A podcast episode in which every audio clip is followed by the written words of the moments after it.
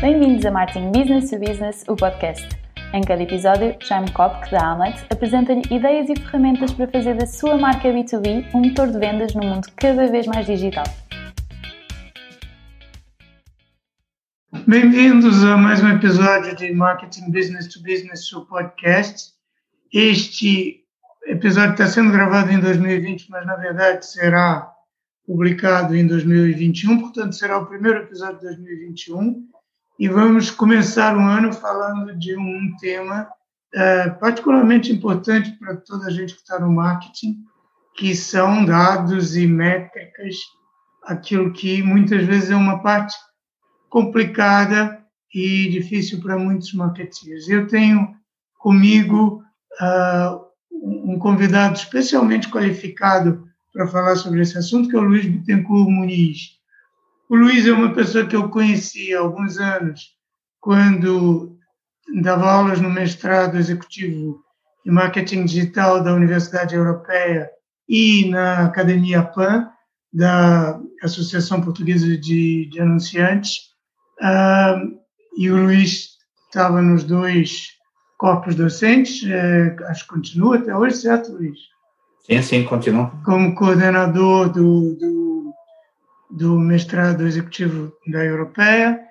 Um, e depois descobri também que tenho com o Luiz outros interesses em comum, além do marketing, que é uma coisa que também me deu muito prazer.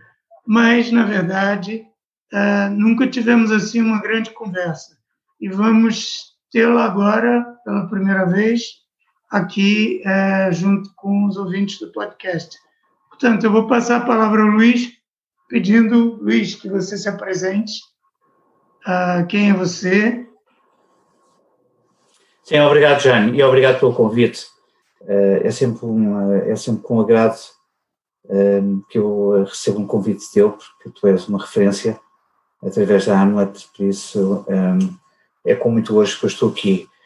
Como já, meu nome é Luís Betancourt Muniz, eu sou enfim, tenho muita da minha atividade na área académica, mas também noutra, na área de outros projetos, sobretudo uh, na área de métricas, de marketing, mas também numa componente mais analítica, ou seja, do chamado, se nós quisermos, Data Science Applied to Marketing, ou seja, tudo o que seja abordagens Data Science e analíticas uh, na área do marketing. Tem sido essa a minha vertente nos últimos anos, nas diferentes instituições de ensino, com que eu um, colaboro, e também recentemente no, no, ano passado, ou seja, em 2020, quando lançámos a primeira pós-graduação de Data Science Applied to, to Marketing do IPAN, um, em que foi um grande sucesso, estamos agora já na fase da segunda edição. Uh, por isso, esta apetência também por estas áreas, como tu disseste muito bem, das componentes de análise de dados, uh, do que é que eles vêm revolucionar a forma e o próprio conceito de, de, de marketing. Quando nós mudamos a essência de algo, uh, quando nós mudamos a forma, também temos por vezes um impacto na própria essência. Por isso, uh, o marketing também está a mudar, está a mudar na sua gênese. Além disso, publiquei dois livros com o Pedro Celeste da Universidade Católica sobre métricas e fui diretor de marketing do SAS e também da ESRI, ou seja, passei por várias organizações. Agora tenho, eh, tenho um projeto, projeto não, é uma plataforma chamada Fox P2, onde fazemos a monitorização de dados dos partidos políticos nas redes sociais, eh, agora também no futebol, quando isto for publicado também temos o futebol, e depois temos uma área mais restrita que é toda a parte de benchmark e de competitive intelligence e de análise das diferentes marcas, dos diferentes setores uh, de atividade. Uh, basicamente é isto que eu faço. As minhas grandes paixões, ou seja, em termos académicos, estou a tirar, uh, estou a tirar sou aluno de doutoramento da nova IMS, o antigo ISEG, Instituto de Estatística e Gestão de Informação, atualmente a nova IMS. Foi lá que eu fiz praticamente a minha carreira académica, desde a licenciatura, o mestrado, Uh, também andei por filosofia na, na, Católica, na Universidade Católica. Um, ehm, tenho uma grande paixão, como tu disseste, e é, é uma paixão que temos os dois, é a paixão pela, pela pintura e pelo desenho. que, uhum. e que me tem acompanhado nestes, nestes últimos sete anos e que me permite também, conjuntamente com o marketing, conjuntamente com componente analítica mais quantitativa, com algumas pitadas de filosofia e com algum gosto em, de, em descodificar e, um, e criar uh, uh, a parte artística, acho que temos aqui uma mistura, uh, como tu também sabes, já temos uma mistura explosiva de, de novas abordagens, de novas criações por isso este componente é sempre o componente, enfim, como dizem, é sempre o lado direito a funcionar com o lado esquerdo do, do nosso cérebro. Um, e, e, como alguém dizia, os teóricos da, das teorias neurológicas, a plasticidade, a plasticidade do nosso cérebro um, é fundamental termos estas duas, estes dois estímulos, quer da componente analítica, quer depois da componente de criatividade por isso as duas em simultâneo tornam-nos muito mais plásticos.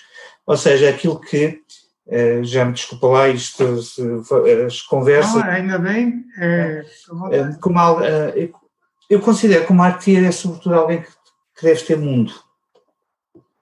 E este ter mundo é ter vivência, ter vivência de múltiplas áreas, ter vivência de múltiplas uh, experiências, mas para além de ter múltiplas experiências, ter, ter mente aberta para aprender com elas. Por isso é este que eu defino como marketing atual, o marketeer atual e o marketing, eh, o marketeer do futuro são aqueles que terão mundo e mente aberta. Muito bem, é, há muita, muita, muita matéria aí para a gente descascar. Óbvio que nós não vamos ter, ter tempo de, de aprofundar tudo isto nos minutos deste podcast, mas é, temos aqui realmente uma, uma, uma, uma, combinação muito interessante de interesses né, que, que o Luiz nos traz.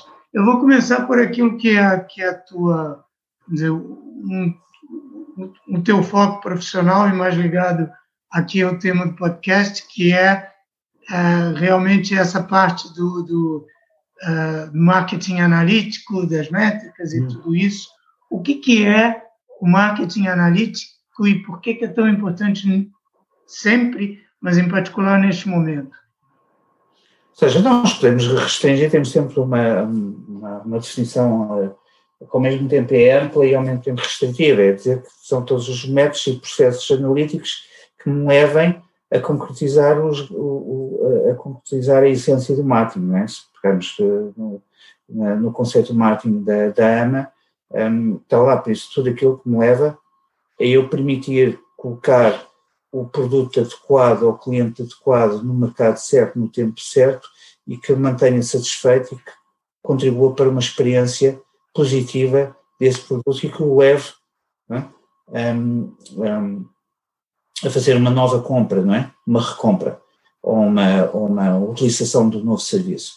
Isto é de uma forma, de uma forma mais, mais ampla. Agora, o marketing analítico é. Nós temos. Eh, nós estamos a viver algo que é fascinante, por um lado, que é tudo o que nós fazemos, e sobretudo com a dimensão digital, tudo o que nós fazemos deixamos rastro em termos de dados. Uhum. É? E o problema é o que é que nós vamos, vamos fazer com eles. É talvez a primeira grande questão. A grande questão do marketing é o que é que nós vamos fazer com eles. Ao invés de estarmos a procurar a procurar respostas logo para problemas ou que não existem ou que não são prementes, se calhar uh, fazer primeiras perguntas. E talvez aqui é talvez a entrada da filosofia como é importante, não é? O que é que nós vamos perguntar verdadeiramente a esta dimensão de dados? Nós queremos clientes mais satisfeitos, queremos fazer cross-upselling, o que é que nós queremos fazer? Nós estudamos e temos experiências de anos de marketing até apenas para fazer três coisas: a fazer cross e upselling, vender a novos clientes e mantê-los satisfeitos. É isso que fazemos. Uhum. E como é que esta componente analítica, analítica me pode dizer que aquele cliente ou aquele conjunto de clientes, é um cluster, a um segmento que partilha as mesmas características, ou seja, se partilha as mesmas características, eu tenho que ter possibilidade de analisar os dados que existem, transformá-los em informação relevante para eu dizer que este é um cluster ou este é um segmento que, em princípio, há uma forte probabilidade de, de responderem de forma comportamental ao mesmo estímulo. Eu digo comportamental porque cada vez mais a segmentação é comportamental e não psicográfica. Depois, se quiser ter interesse em saber se é de determinados segmentos de idade ou de, ou de género, poderei fazê-lo, mas é sobretudo é saber como é que eles reagem a uma determinada campanha, como é que é a previsão de comportamento da aquisição do próximo produto, que nova oferta é que eu devo fazer, como é que eles reagem em, por exemplo, regras de associação, um, um algoritmo que é o Market Basket Analysis, regras de associação, que produtos é que compram em simultâneo, por isso que pacotes é que eu poderei fazer de promoções para cada um destes segmentos. Qual é a previsão? O que é que eles vão fazer do futuro e porquê? Qual é a relação causa e efeito?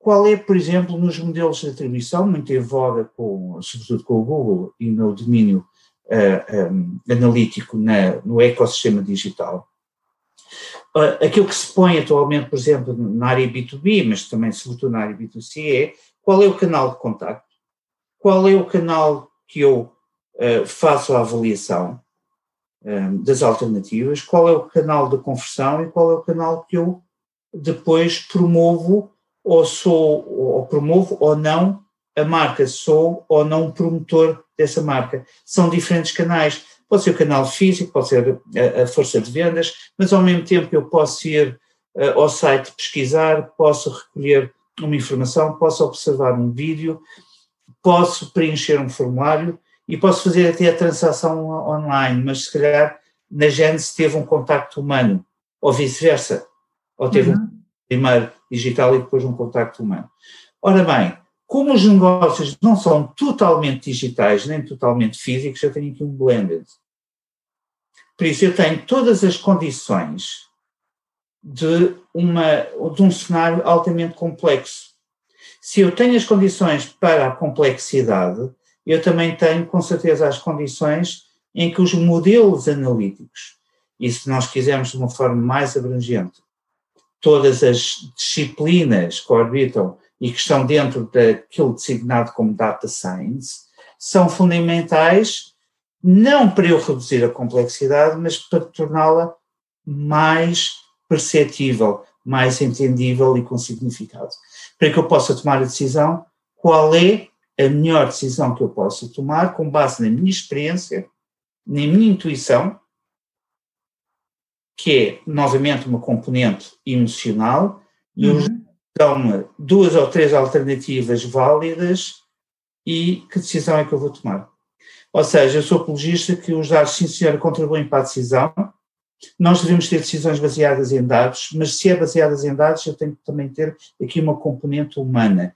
E é somos nós humanos, com a nossa experiência e com a nossa intuição, fruto dos anos de experiência de marketing, que nos permite ou não validar quais daquelas possibilidades pode, podemos uh, selecionar ou não. Mas, se formos humildes, ou seja, se tivermos mente aberta para aprender, uhum temos também aqui a hipótese de escolher aquelas que escolher hipóteses que nos são dadas por algoritmos e por análise de dados que iriam fazer que nós não temos nenhuma intuição para elas, mas que vamos decidir, sim senhora, vamos seguir aqui um modelo, um modelo matemático ou um algoritmo. Ou seja, há aqui, sem dúvida, processos de decisão um, processos de decisão prévios, que eu vou validar com a competente analítica, e outros processos de decisão novos que eu não necessito validar, sim vou à descoberta, não é? Ou seja, tenho aqui um e a posteriori, não é? Uhum. E isso, isso para mim é que é, enfim, a grande, a grande, a grande dimensão da componente analítica é eu perceber que possibilidades é que eu tenho. Eu queria voltar um pouquinho ao, a, um, a uma, um comentário que você fez sobre a complexidade, porque hoje aquilo que é uma evidência, é, não é preciso ser especialista para perceber que não há falta de dados. Né? Nós temos uma uhum. superabundância de dados. E realmente decidir o que fazer com esses dados, ou se quer começar a abordá-los, parece que pode ser intimidador para muitas, para muitas empresas, para muitos profissionais, eu imagino, que não saibam nem por onde começar. É, porque há uma grande complexidade que pode assustar. A minha pergunta é, em face dessa complexidade, a sua sensação de que as empresas portuguesas é, conseguem ou estão tirando partido dessa, das soluções que existem é, e dos dados que têm à sua disposição, ou isto é uma coisa que exige recursos e competências tão sofisticadas que só está ao alcance de alguns ou de grandes empresas ou, ou de quem tenha realmente muitos recursos. No panorama é evidente, é evidente que uh, as grandes empresas que têm mais recursos poderão fazer projetos, projetos analíticos e utilizar intensamente a componente analítica e de data science nos diferentes aspectos funcionais da organização. Mas isso não é per si a condição para nós termos empresas com uh, forte componente analítica no seu processo de decisão. Nós uhum. podemos pequenas e médias empresas altamente competitivas, onde utilizam intensamente os seus dados. Temos agora alguma emergência em alguma indústria 4.0, de empresas altamente tecnológicas que utilizam os seus dados, também temos empresas de outros setores, ou seja, a dimensão per si não pode qualificar uh, nem deixar de, não pode ser ela um fator qualitativo, um fator de qualificação para essa utilização intensa da componente analítica.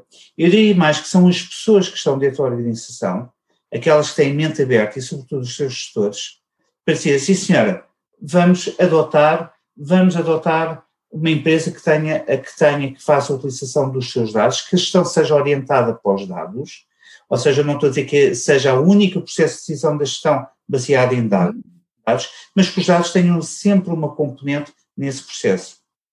Agora, nós temos heterogeneidades, temos PMEs altamente desenvolvidas nesta área, como temos grandes empresas altamente atrasadas nesta área, que nem sequer deram os primeiros passos, se calhar, de uma unificação de uma entidade. Por exemplo, algo tão simples como definir o que é um cliente dentro de uma organização. Uhum. Bem, se é um problema para uma PME o que é um cliente, não é? A definição de cliente, imagino que é isto numa, numa empresa maior ou numa empresa mais pequena ou de média dimensão na área B2B, não é? Definir o que é um cliente. Até porque o cliente é fundamental para o customer journey, para eu saber as interações, as interações não só do marketing, das vendas, do serviço, tudo isso, não é? da cadeia de valor, eu preciso ter essa definição de cliente, quais são as interações que eles fazem, que momento é que eles fazem, quem dentro do cliente os faz, sobretudo quando falamos aqui de, de, na área B2B, quais são os, os níveis de, de, decisão desse processo de, de consumidor, os personas em cada uma dessas áreas, isto é altamente complexo, precisa de alguma análise, precisa de alguns métodos de previsão, de categorização, de classificação e, sobretudo, exploração. Nós podemos aqui termos duas abordagens, que é, eu tenho aqui uma míria de dados, uma montanha de dados, então vamos analisar esta montanha. É evidente que quando analisamos a montanha de dados, há muitos dados com certeza que são importantes, mas e há outros menos importantes para a decisão. Por isso, muitas vezes as empresas, o que é verdadeiramente importante é começar a fazer algo com os dados, mesmo que seja uma, um, um small data. data. Um small data. Eu tenho dados sobre o comportamento dos clientes nos últimos 10 anos, os produtos. Eu posso fazer inúmeras coisas, posso perceber qual é, por exemplo, segmentações RFM, qual é a frequência de compra dos clientes, qual é o volume de negócio, o lifetime value do cliente, há quanto tempo é que ele não me adquire, qual é a distribuição daqueles que não me compram ao longo do tempo. Uhum. Por isso, uma série de análises uh, primárias, preliminares, que eu tenho possibilidade de fazer, que eu não preciso de grandes recursos computacionais. e também que não precisa de grandes recursos de mentes humanos. Humanos, né? aqui realmente porque dualidade humano-máquina-algoritmo, ou seja, posso aqui facilmente, quer através das agências, quer através das universidades, quer através de outros tipos de empresas, ir buscar essas, essas competências mesmo remotamente. Né? Nós vivemos cada vez mais numa sociedade onde existe a permuta, é? os catálogos de algoritmos são free. Muito bem, é, é evidente que nós eh, são gratuitos, mas nós precisamos aqui de alguns descodificadores, né?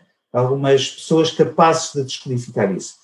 Penso que isso é um, pessoas que, podem, poderão fazer isso a um custo uh, perfeitamente acessível às PMEs. Tínhamos nós, gestores, com vontade de fazer isso. Claro, e eu, eu acho que há uma, uma questão importante de que você falou uh, de passagem, que é, é, antes de eu me meter, a me embrenhar nos dados, uh, eu preciso ter uma, alguma clareza de o que é que eu vou perguntar aos dados. Uhum.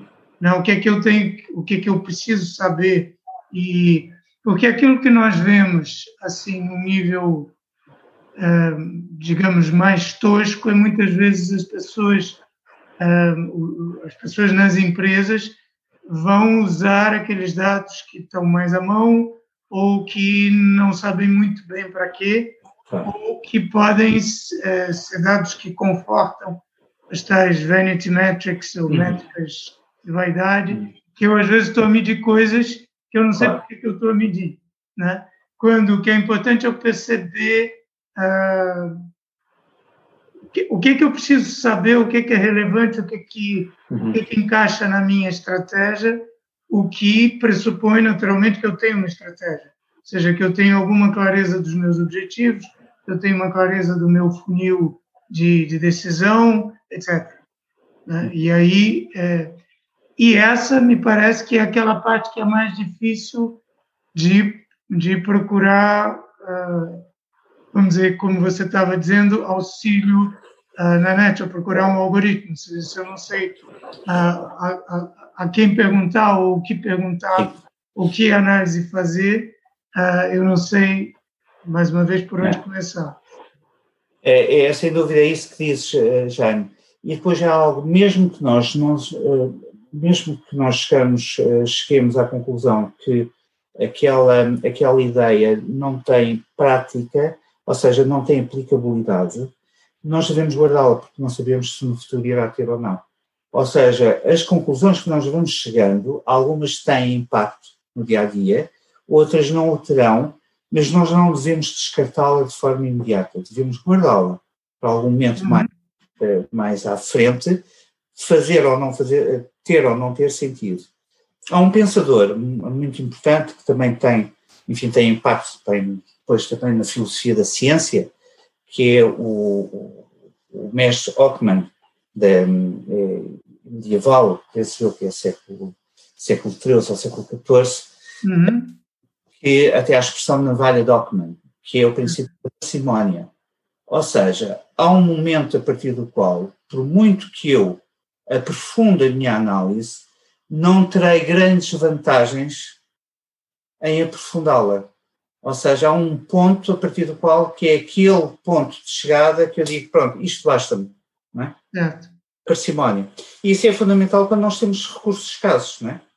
Como é que alguém, como é que nós estamos a, a ir buscar, por vezes, pensadores com 700 ou 800 anos que refletiram sobre este mesmo processo, não é? Claro não tinham grandes recursos. É porque eles defrontaram-se eles defrontaram-se também com, eh, com, o mesma, eh, eh, com a mesma imensidão de dados e de, e de informação com que nós, é evidente com a distância e com a, a dimensão uh, diferente, uh, defrontaram-se uh, da mesma forma que nós, não é? Um, de, de, informação existente, enfim, tudo isso, a, a fundação das universidades, a partilha de conhecimento, tudo isso levou a novas questões. Há um outro ponto, esse ponto que você acabou de tocar é muito relevante, quer dizer, saber é, da informação, dos dados que eu tenho, quais são os que de fato importam para o problema que eu tenho que resolver em determinado momento, e que então eu vou conseguir transformar em informação, né? e quais são os que eu posso deixar para depois ou guardar para ali, não vão me servir para nada para já. Ah, há um outro ponto que você tocou, que é também eh, em relação aos limites daquilo que os dados me podem dizer. Né? É, primeiro, porque eu eh, tenho um limite à entrada, que é eu tenho que é, informar o meu uso de dados com as perguntas que eu faço a eles. Mas depois há coisas que, é, eventualmente, decisões que eu tenho que tomar, e isso é praticamente o dia a dia das empresas, mesmo na ausência de dados, e, e, e, e tem que decidir. E há um tema que eu queria trazer para aqui a tua consideração também, que é, uh, eu tenho, uh, com, especialmente com o digital, com a popularização do, do marketing digital e com a maior facilidade de ter acesso a todo tipo de métricas, se disseminou um pouco aquela ideia de que o marketing, uh, tudo que se faz no marketing tem que ser medido e que aquilo que a gente não pode medir, a gente não deve sequer fazer. E, e, de repente há um refluxo de gente que começa a dizer: pera lá, isto não pode ser tanto assim, porque as tantas há coisas que são, não, não é que não são mensuráveis, mas é mais complicado e mais custoso medir. Por exemplo, a reputação de uma marca, ou, ou a notoriedade, ou a fama, ou a reputação que eu consigo melhorar quando eu publico um determinado conteúdo ou quando eu faço uma campanha de imagem. E que, no entanto, mesmo que eu não consiga medir com toda a precisão o efeito que aquilo tem, o bom senso me diz que eu devo fazer na mesma, porque aquela reputação, aquela fama é, vão me ser úteis, vão me abrir portas, vão me facilitar a, minha vida, a vida da minha mãe.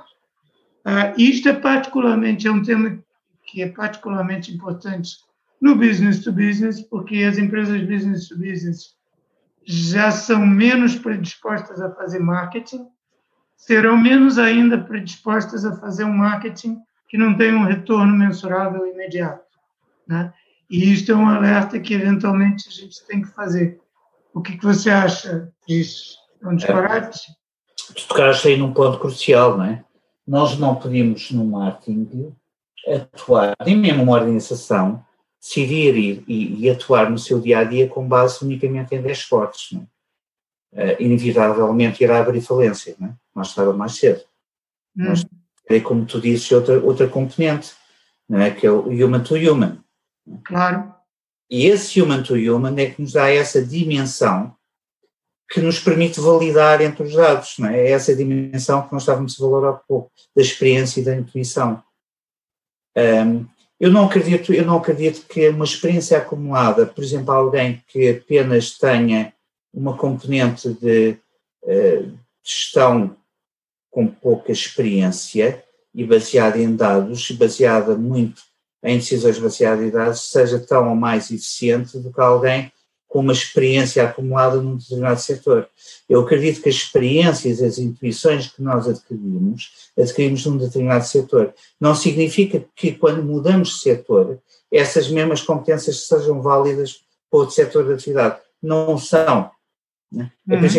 Tendemos, tendemos naturalmente a manter-nos numa determinada área, porque é essa área que nos dá conhecimento profundo e podemos então melhorar. Mas essa, é, esse é o ponto crítico, Jaime. É essa dimensão, como é que nós podemos juntar o tangível ao intangível. Em termos de métricas, o grande debate neste momento é como é que eu, como é que eu calculo o retorno do marketing. Uhum. Porque não há forma. Não é? Há forma tangível, uma utopia, não é? Nós temos algumas métricas que nos permitem, eh, no mundo digital, determinar determinados indicadores mas um, um indicador que nos faça uma agregação conceptual de todos é muito difícil. O que é mais próximo é o retorno, é medir esse retorno, está bem, mas o retorno que eu tenho, como tu disse muito bem, é tangível e intangível. E qual é que é o mais importante em determinado momento? Há para clientes em que o tangível é mais importante que o intangível e vice-versa, por isso eu não sei em que momento, é? eu tenho um momento muito com longa duração, é? que é meu cliente há muito tempo, os critérios desse, para se manterem satisfeitos e recomendarem são totalmente diferentes de um cliente recente que está ainda a gerir as suas expectativas. É? O, ou seja, o balancear entre o tangível e o intangível é totalmente diferente na face do cliente. E se é na face do cliente, também é na face do produto. E é também na face dos interlocutores, nos interlocutores que nós temos com a organização. Por isso, essa, sem dúvida, será, e como tu muito bem disseste, uma das áreas mais complexas que nós teremos, que é perceber e se faz sentido ou não reduzir o retorno do marketing a uma fórmula. Certo. Luís, você é autor de, de livros, né? Uh, e o que é que eu gostaria bastante de recomendar às pessoas que vão procurar aquilo que você tem escrito, o que é que você tem a dizer uh, sobre as razões para fazer isso? o que é da escrita? Não, dos, dos, sim, dos livros que você tem publicados. Uh, o último que eu publiquei foi com o professor Pedro Celeste da Universidade Católica, nós também partilhamos, ao, uh, eu partilho um módulo muito, muito pequeno na formação de executivos da Católica, que é na área digital, que é sobretudo a da medição. Um, e o que fizemos foi marketing performance, são 80 métricas, é basicamente um livro de referência, de consulta, porque o que nós compilamos foram 80 métricas em diferentes áreas, diferentes dimensões, desde o produto, o mercado, um, uh, o posicionamento, enfim, são várias, são várias essas dimensões, força de vendas, tudo isso fizemos em grandes, em grandes grupos, esse agrupamento dessas métricas. Nós estamos agora em janeiro, vai ser lançada uma segunda edição um, revista, uhum. com, uh, com, novas métricas, um, e o que nós pretendemos com isso é, é, dar, porque isto também é fruto das nossas aulas, não é? Claro. Das nossas aulas, vamos uh, pesquisando, organizando o material, organizando e vamos colocando ao, ao dispor. Por isso são livros uh, de referência, uh, são livros de consulta, não são livros, acho que são livros intemporais. Certo, e que são dirigidos aos, aos... A gestores, a área de, marketing, não só de marketing, um, mas também a gestores que, que, pretendem, por exemplo, o cálculo de uma cota de mercado, ou o cálculo de uma, de uma taxa de conversão, como é que se faz, ou de um funil de conversão, ou de uma, um modelo de atribuição. Enfim, temos várias, várias possibilidades, são 80 métricas, não é? E depois temos exemplos para cada uma delas. Como é que se calcula, para que é que serve e como é que se deve ser aplicado e como é que deve ser eh, utilizado. Muito bem, a gente vai pôr isso nas notas do, do podcast para quem do episódio para quem quiser consultar. E eu queria entrar agora no naquele outro tema que não tem nada a ver com marketing, mas de repente tem, né? Que é, é tem sido um foco aqui do, do podcast, do da digamos da doutrina que deu origem a Hamlet, que eu acabo por repetir em todos os episódios do podcast, que é muitas vezes a, no, no mundo business to business aquela ficção da decisão completamente racional que pressupõe um decisor de marketing que é um econ, né, que é um que é um é um decisor que decide absolutamente com base na sua razão. O erro disso está no fato que os decisores são todos como nós todos seres humanos que são muito mais complexos e que têm muitas outras dimensões. E um, eu fui descobrindo por acaso, por, nas redes sociais, né, que o, o Luiz e eu partilhamos uma dimensão, um interesse, uh, que é o interesse pela, pelas artes visuais, pelo desenho, pela pintura, mais o desenho no meu caso, mais a pintura mais envolvida no caso do Luiz.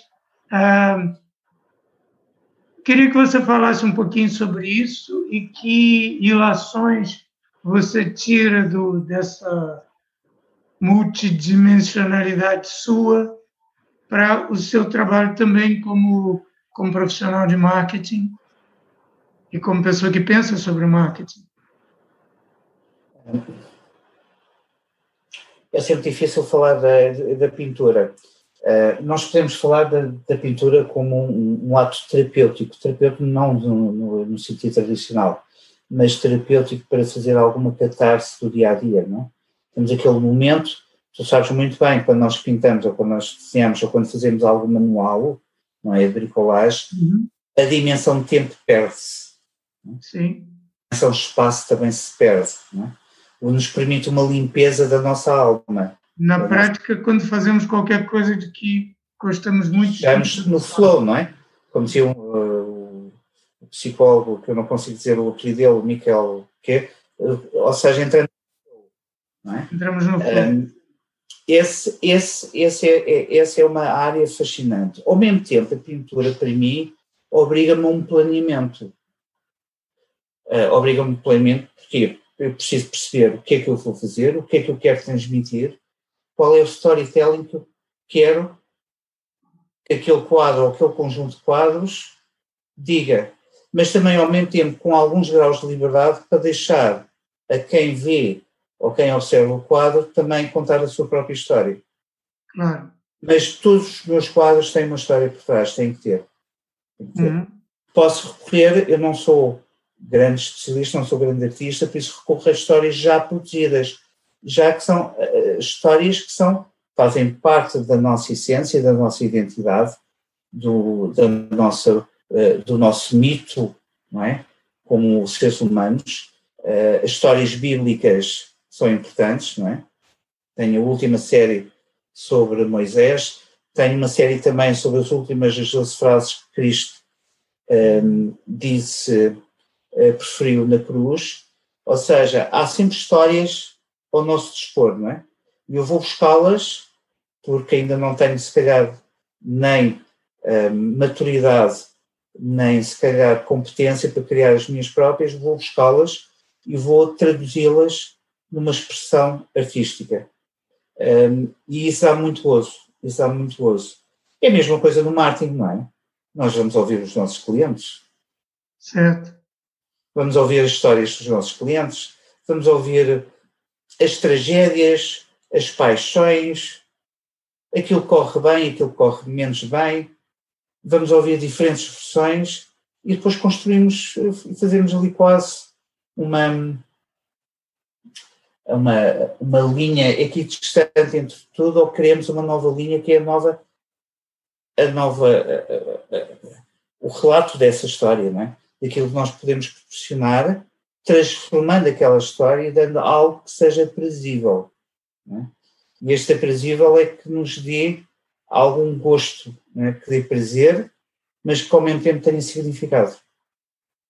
Eu acho que o marketing, talvez, o marketing, sem dúvida, é daquelas atividades que deve dar prazer a quem o consome e com significado. Claro, o que significa que tem, para dar prazer, tem que falar aquela pessoa enquanto pessoa, ou seja, nas Exatamente. suas emoções, nos seus gostos, nos seus interesses, tem que fazer um toque, lá está, que, que, que a gente não, que os dados não nos dizem como, como fazer. Uhum. Né? Dizem um bocadinho pela resposta, mas não, não, não nos permitem uh, inventar. Esse toque tem que ser de pessoa a pessoa, é a minha emoção que vai me informar sobre as emoções do meu, da minha audiência, do meu público, de quem está do outro lado. Tu já enquanto estás a fazer um esquiço no teu, no teu caderno, não é? quando fazes muitos desenhos, o primeiro que fazes é um esquiço. Não é? Uhum. A primeira coisa que fazes um esquiço são os dados. A uhum. forma de estrutura da cor é a emoção. Uhum. E a cor com o esquiço é que dá-te a tua história. Porque só o esquiço sem a cor, falta qualquer coisa. A cor sem o esquiço também falta a forma. É? Por isso eu acho que são estes dois lados. Não é? Estes dois lados é que são fascinantes. Há muitos paralelos que a gente podia fazer aí. Um outro é que também muitas das decisões uh, que nós tomamos uh, na vida profissional, seja ela qual for, do, do marketeer, do gestor, uh, empresarial, há uma parte que é informada racionalmente e há uma parte que, num determinado momento, eu tenho que decidir. E eu vou por ali, eu vou por aqui, e a, e, e, e eu, às tantas, não consigo saber porque eu não tenho toda a informação que me permite dizer por aqui ou por ali é melhor, mas eu tenho que decidir na mesma. Uhum. E, e, da mesma forma, quando eu escolho uma cor ou um traço, uma determinada estrutura daquilo que eu estou fazendo, é, também eu tenho que decidir, eu vou escolher. Claro. O que, é que eu escolhi? Escolhi porque sim.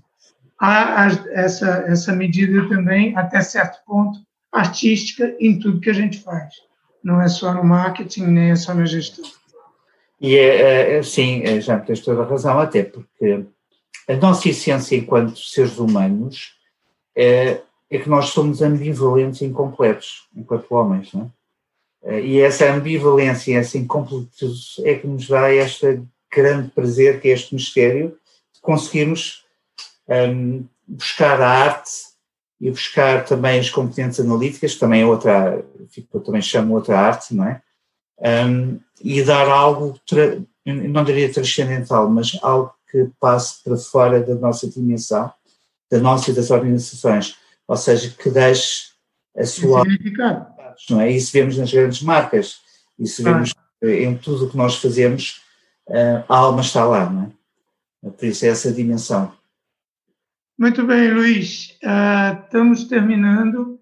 Uh, eu queria só pedir que você deixasse, como tem sido habitual nos últimos episódios, uh, uma recomendação para os nossos ouvintes do livro que você acha que eles não podem deixar de ler em 2021. Eu sou fã, eu sou fã já há muitos anos do Manuel Lima que é um português, que está na Google.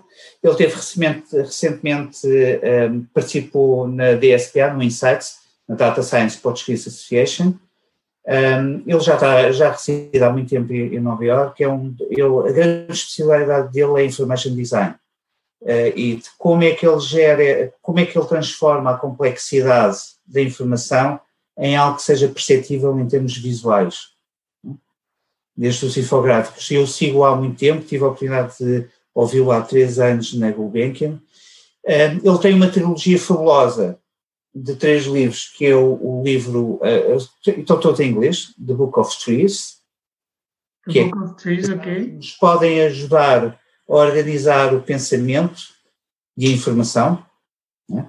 os pensos de galhos, de nós. Né? Um, The Book of Circles, Uhum. O círculo é a primeira figura humana que os nossos antepassados fizeram, não é? Uh, utilizaram. E, por fim, o Visual Complexity, que é o dele, que tem a ver com as redes complexas, as redes de dados, as redes de informação, e como é que nós, a partir dessas, dessas redes, conseguimos, de uma forma simples, transmitir o significado de uma complexidade de um Big Data. Muito bem. Em inglês, estão na Amazon, Manuel Lima, ele tem também alguns, eh, tem algumas intervenções no TED, tem uma muito boa, uh, no TED eu acho que é a única que ele tem, tem duas, mas a primeira sem dúvida é a melhor. Pesquisa em Manuel Lima, é sempre bom ter um português como um dos referências mundiais de Information Design, eu penso que é a próxima grande etapa uh, da competência analítica é como é que nós vamos dar aqui um design e beleza. Tornar, tornar, tornar, fazer pelo, pelo, pelo, pelos dados o que a Macintosh fez pelos, Exatamente. computadores. Tornou-os usáveis. Exatamente. Bem, Luís, se uh, as pessoas, tudo isto, uh, esta recomendação vai ficar nas notas do episódio como várias outras coisas que você foi dizendo, outras referências. Se as pessoas quiserem te encontrar, saber mais sobre você, sobre o seu percurso, uh, onde é que procuram? LinkedIn. Tem também a Fox P2, onde tenho uh, uh, os indicadores que são públicos, indicadores públicos de algumas métricas. Twitter, eu deixo, eh, depois já me ficas aí com. Muito bem, deixamos todas essas referências nas notas do episódio.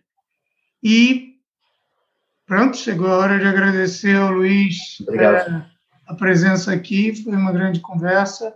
Acho eu aprendi bastante, acho que quem ouvir vai aprender também. Se gostou do, do, do episódio, não deixe de deixar uma review, recomendar, partilhar com os amigos.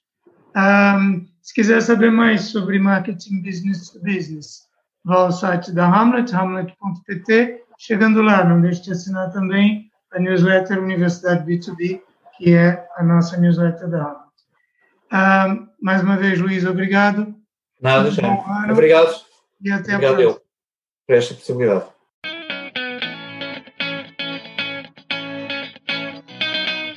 Acabou de ouvir Marketing Business to Business, o podcast da Hamlet B2B. Se gostou, não se esqueça de fazer like, partilhar, deixar o seu comentário e subscrever no seu canal preferido. Para ver as notas desta conversa, vá a hamlet.pt blog e em breve voltaremos com mais um episódio de Marketing Business to Business, o podcast.